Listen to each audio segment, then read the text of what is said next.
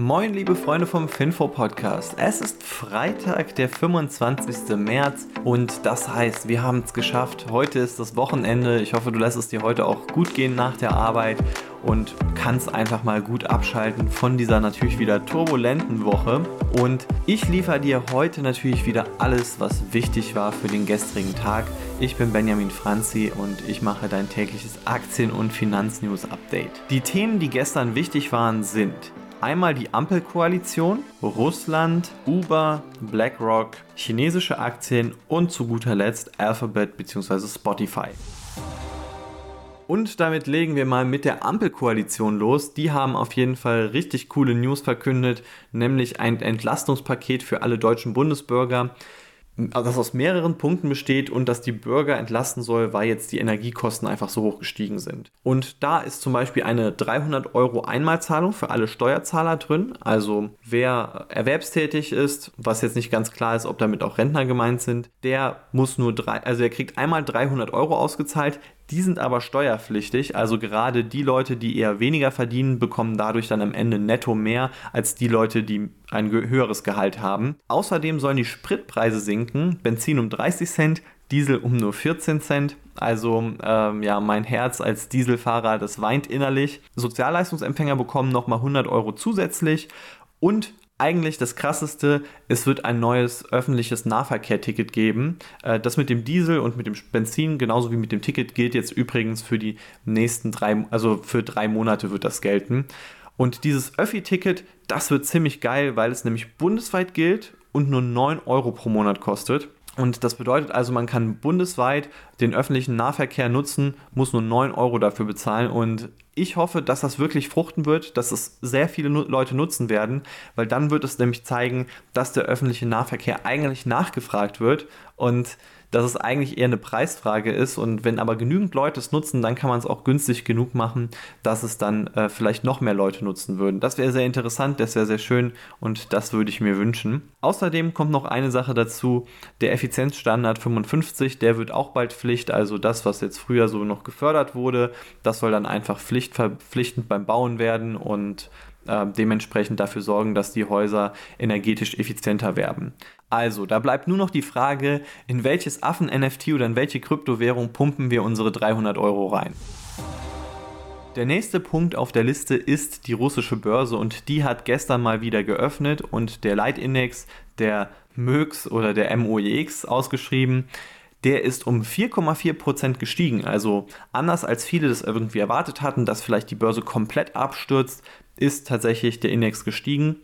Man muss aber auch sagen, natürlich im Februar ist der Index schon um 33 Prozent am ersten Kriegstag gefallen. Die russische Börse hat auch bekannt gegeben, 58 Prozent des Handelsvolumens wurden erreicht und 567.000 Privatanleger waren an der Börse aktiv, also schon recht viel. Ähm, es war aber auch unter anderem kein Short-Selling erlaubt, also es kann durchaus sein, auch dass jetzt in den kommenden Tagen die Verluste vielleicht doch noch kommen. Mal schauen, was passiert. Es hängt jetzt auch etwas von der Erwartungshaltung ab, wie die Anleger die kommenden Wochen, Monate und Jahre einschätzen, also ob russische Aktien wieder handelbar sein werden und ob russische Unternehmen auch wieder ein normales Business führen können.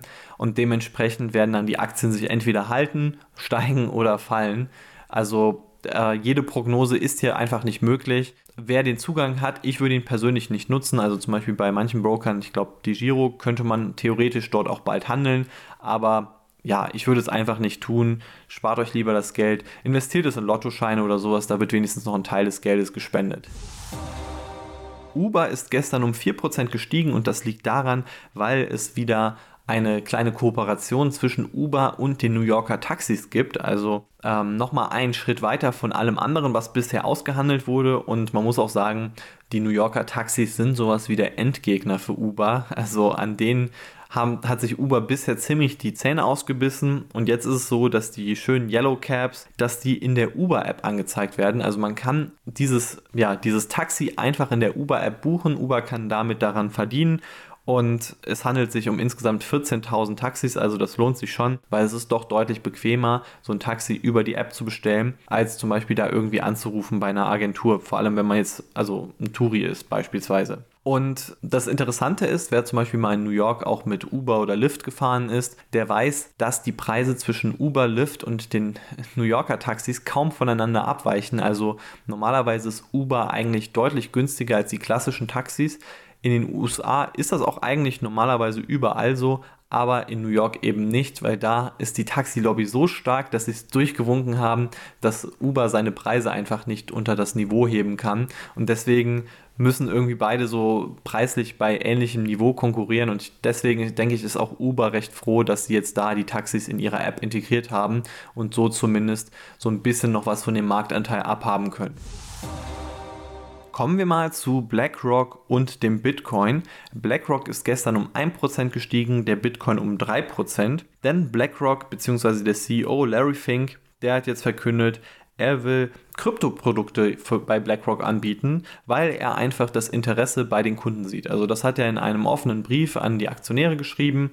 Er sieht, dass immer mehr Leute, immer mehr Institutionen sich für Kryptoprodukte interessieren und deswegen, warum sollte BlackRock die dann nicht anbieten? Wer sich etwas näher mit BlackRock schon auseinandergesetzt hat, den wird das aber nicht überraschen, denn BlackRock hat schon vor anderthalb Jahren in seinen Stellenausschreibungen nach Krypto-Experten gesucht, beziehungsweise nach Blockchain-Experten und es war war dann irgendwo, ja, sagen wir mal, schon sehr klar, dass BlackRock sich auch dieses Nugget nicht entgehen lassen wird, weil mit solchen neuen Produkten, also gerade mit Hypes, kann man ordentlich Gebühren kassieren. Und das ist im Endeffekt ja BlackRocks Ziel, dass sie die Produkte haben, wo die Leute auch sagen, okay, mir ist es eigentlich egal, ob das Ding jetzt ein Viertelprozent, ein halbes Prozent oder ein Prozent Gebühren sogar hat. Und deshalb hatte ich auch schon so erwartet, dass BlackRock das machen wird. Außerdem gibt es noch eine kleinere schlechte Nachricht für ganzen Kryptowährungen, nämlich Thailand hat sich jetzt dagegen entschieden, Kryptowährungen als Zahlungsmittel zuzulassen, weil sie einfach die Gefahr von Geldwäsche sehen. Damit komme ich jetzt mal zu den chinesischen Unternehmen, wie unter anderem auch Alibaba, die gestern um 3% gefallen sind, zwischenzeitlich sogar etwas mehr. Und die Sache ist, die amerikanische Aufsicht PCAOB, also das ist die Aufsicht für Accounting Standards so ein bisschen, die darauf aufpasst, dass öffentliche Unternehmen einfach ordentlich ihre Bilanz führen. Und die haben gesagt, es ist zu früh zu sagen, dass China irgendwie da zustimmen wird, dass wir alle Unterlagen von den chinesischen Unternehmen immer prüfen dürfen. Also das ist ja die Forderung aus den USA, dass die USA wirklich die chinesischen Unternehmen auch prüfen darf, damit sie da irgendwie Bilanzskandale und sowas vorbeugen können. Und das ist aktuell der Streitpunkt und deswegen, da steht so ein bisschen aus, ob nicht chinesische Unternehmen in den USA von der Börse genommen werden, wenn sie diese Forderungen nicht erfüllen.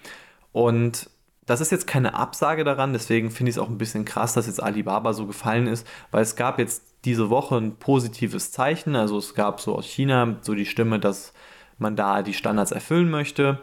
Und jetzt hat aber diese Behörde einfach gesagt, ja, okay, eigentlich wurde da jetzt noch nichts verbindlich zugesagt oder so, es ist einfach noch zu früh.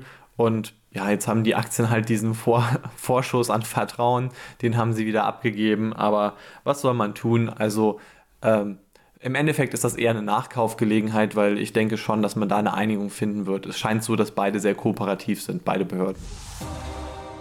Das letzte Thema für heute, beziehungsweise sogar für die Woche, das ist Alphabet und Spotify. Und da ist es jetzt so, dass Google erlaubt, und zwar Google erlaubt den Apps, dass sie ein eigenes direktes Zahlungssystem integrieren. Aber sie wollen das erstmal austesten und deswegen haben sie sich dafür die Spotify-App ausgesucht, dass die dieses System erstmal austesten. Das bedeutet, wenn man jetzt Spotify-Kunde ist, dann kann man sich aussuchen, ob man über Google Play bezahlen möchte oder über Spotifys eigenes Zahlungssystem.